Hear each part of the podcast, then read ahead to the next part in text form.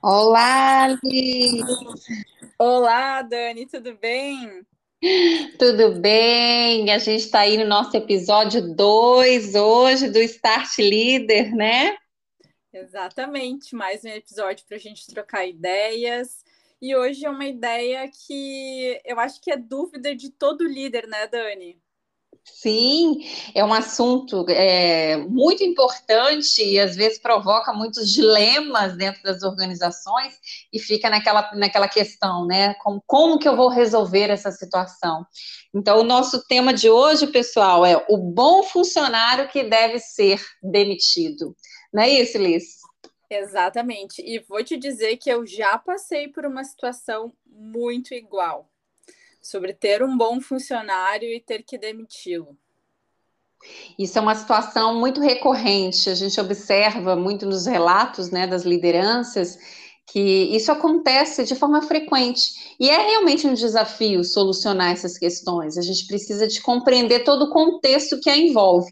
E não é simples a resolução, dependendo da questão, você precisa de, de ter uma estratégia muito bem formatada para solucionar isso, né, Liz?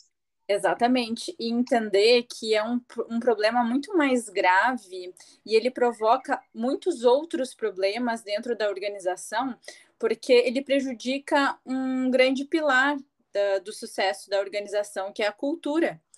Porque quando o funcionário ele, ele, é, uh, ele tem competências técnicas, ele é um ótimo funcionário, ele entrega, ele gera valor, mas não tem valor, não tem valores parecidos com a organização, ele vai comprometer a cultura que é formada por valores, né? E é, vai causar toda... diversos problemas, né?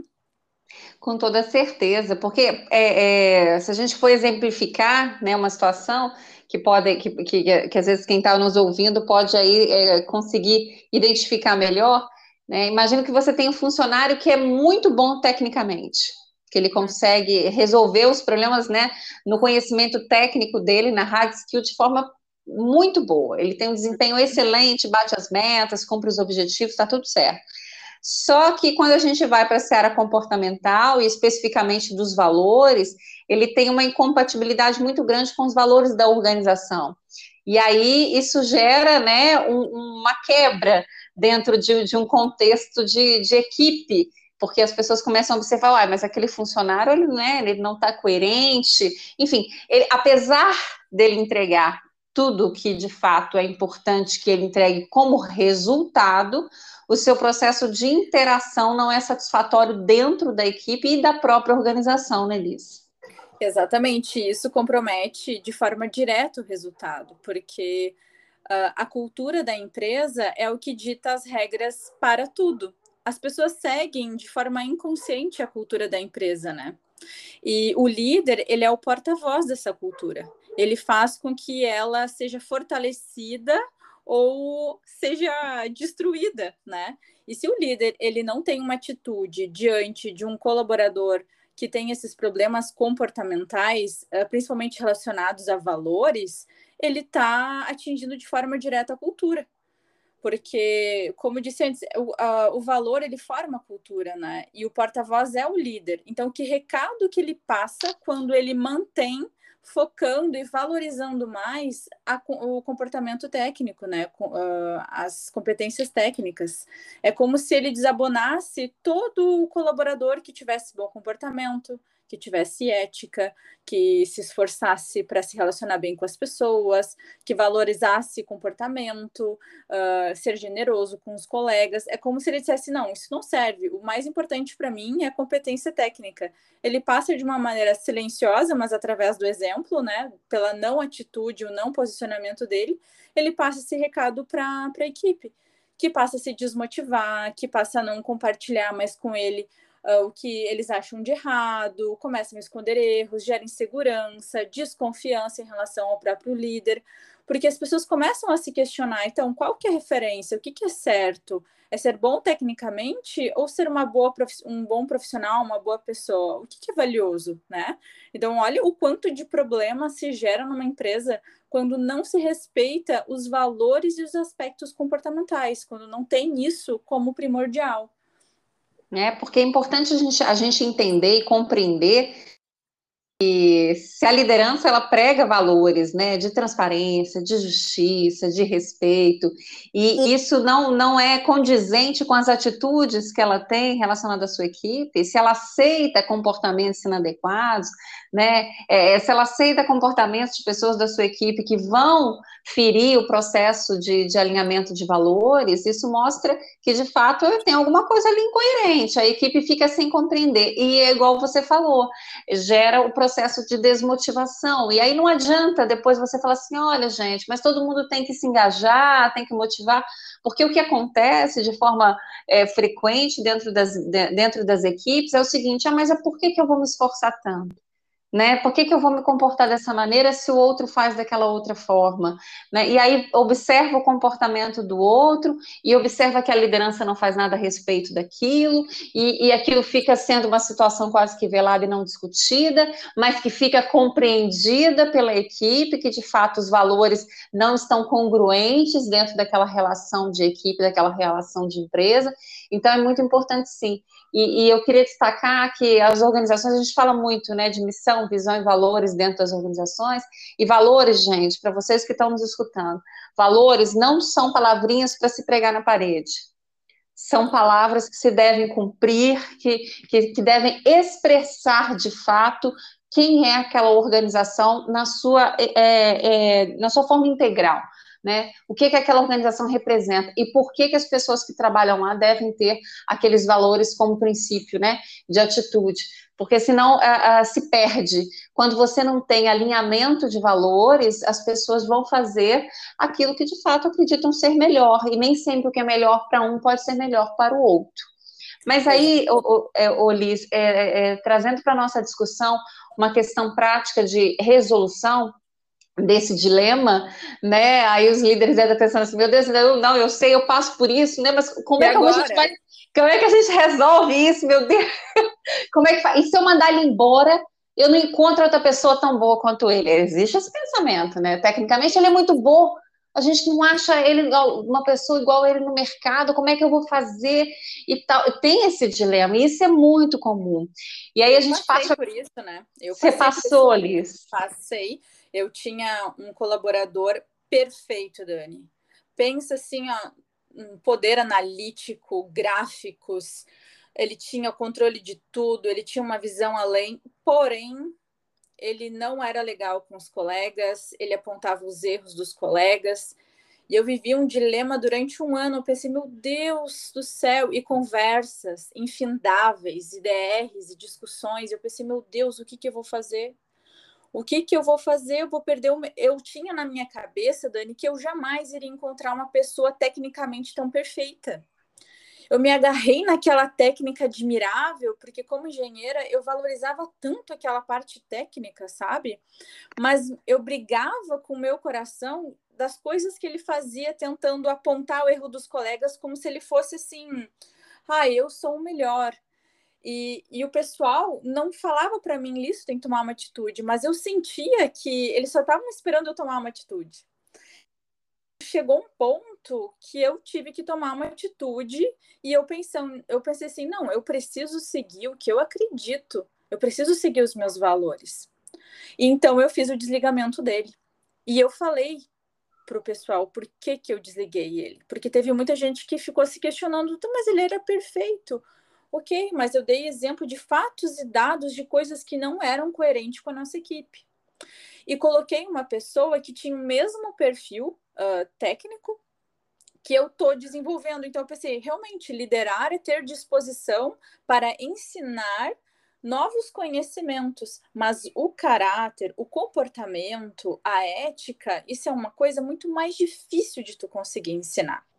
Então, hum. mais a gente precisa ter disposição para. Então, tá, eu ensino as hard skills, porém, eu quero o que é mais difícil de conquistar, que é a essência daquela pessoa. E eu vi que doeu, mas eu sobrevivi. E hoje eu não me arrependo da atitude que eu tive. Nossa, que, que, que, história fantástica, Elisa. É tão bom escutar, escutar histórias assim, né? Nos ajudam tanto a compreender os desafios da liderança. Nossa. E, e imagino como deve ter sido difícil para você, né? Foi, foi difícil porque uh, desapegar daquela qualidade, sabe? E só que chega uma hora que a nossa consciência ela grita tanto porque tá todo mundo olhando ali, tá todo mundo esperando que tu seja justo. As pessoas esperam do líder atitudes nobres, atitudes coerentes.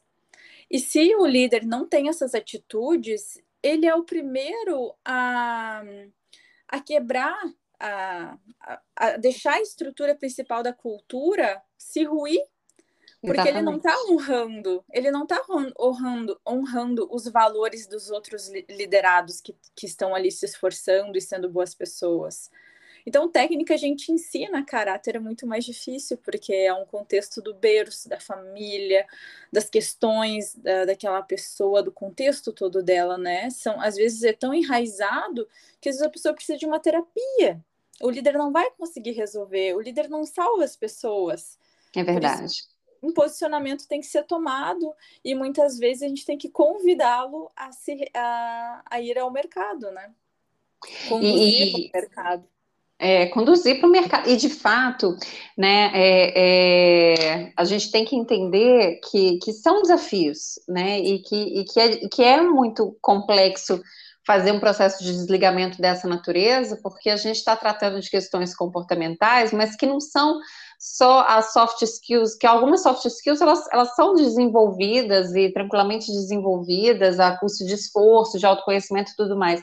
Mas existem questões que, que, que são relacionadas é, de forma muito mais, mais íntima, né, com, com o perfil mesmo, a personalidade específica daquela pessoa.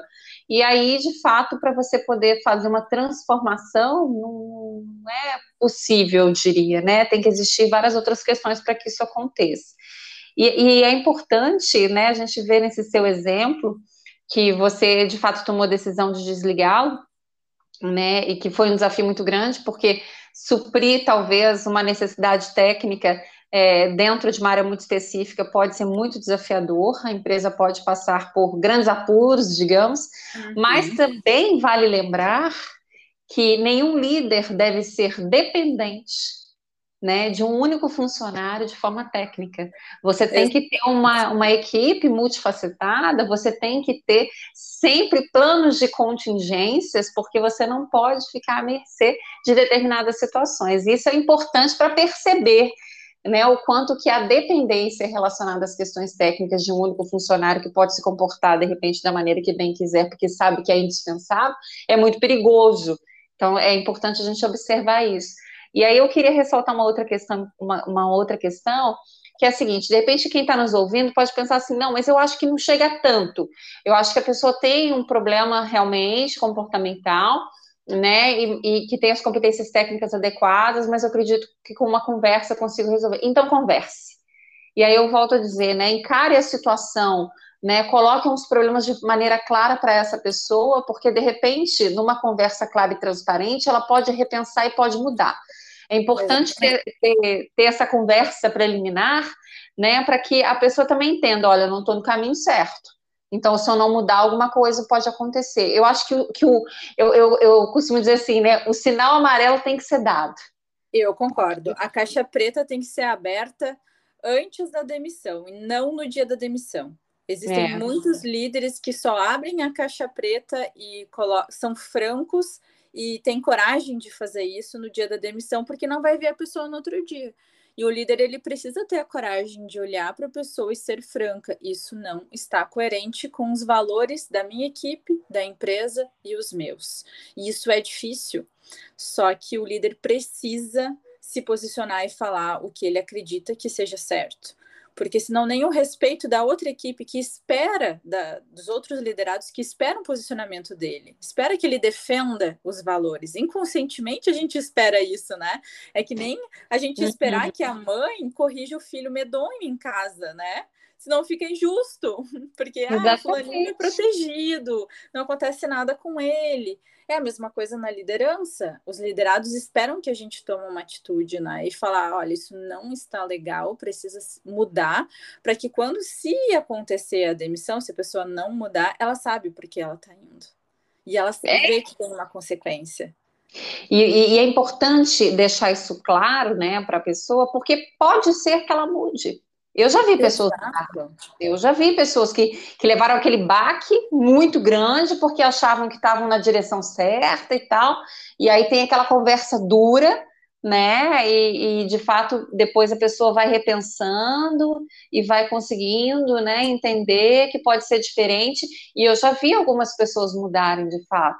Mas quando não ocorre a mudança, né, é, o processo de desligamento ele é inevitável para aquele comportamento, para que aquele comportamento não seja recorrente, não seja uma característica né, daquela equipe, não seja um processo também desmotivador dentro da empresa, né, Liz?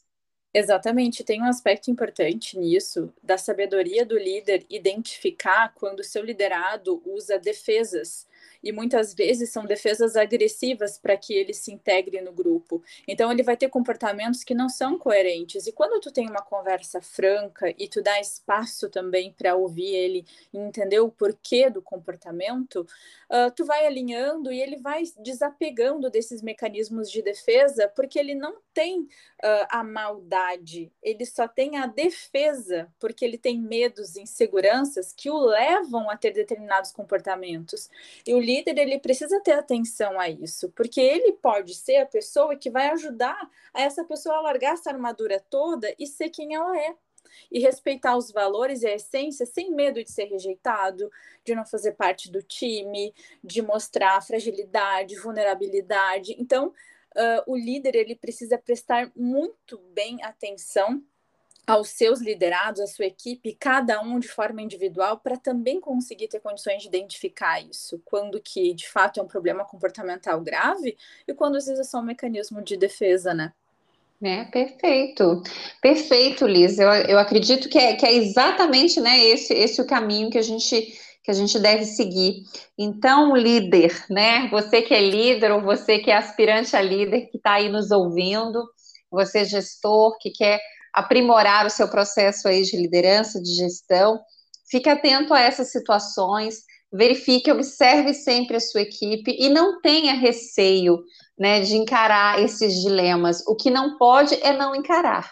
A gente tem que, né, a gente tem que de fato clarear, colocar luz no problema, porque aí é quando você coloca luz, você consegue ver todas as situações, consegue ponderar as questões e consegue dar um direcionamento. Acho que o importante é isso, né, Liz? Exatamente. E o líder vai errar. Só que ele só vai aprender através desse processo de tentar, de se esforçar para viver essas experiências e através disso conquistar a maturidade. Quanto mais ele evitar esses posicionamentos, essas conversas difíceis, uh, mais difícil vai ser o desenvolvimento dele, né? Porque é a teoria e a prática, né? E a exposição a essas experiências, isso faz toda a diferença. Com toda certeza. Então, gente, estamos chegando mais é, ao final, né, de mais um episódio do Start Leader, o nosso segundo episódio, né, Liz? Aí, que alegria! É demais, a gente está muito feliz com esse projeto. Então, lembre-se, existe sempre o bom funcionário que talvez deva ser demitido. Obrigada, gente. Um beijo. Um beijo, obrigada.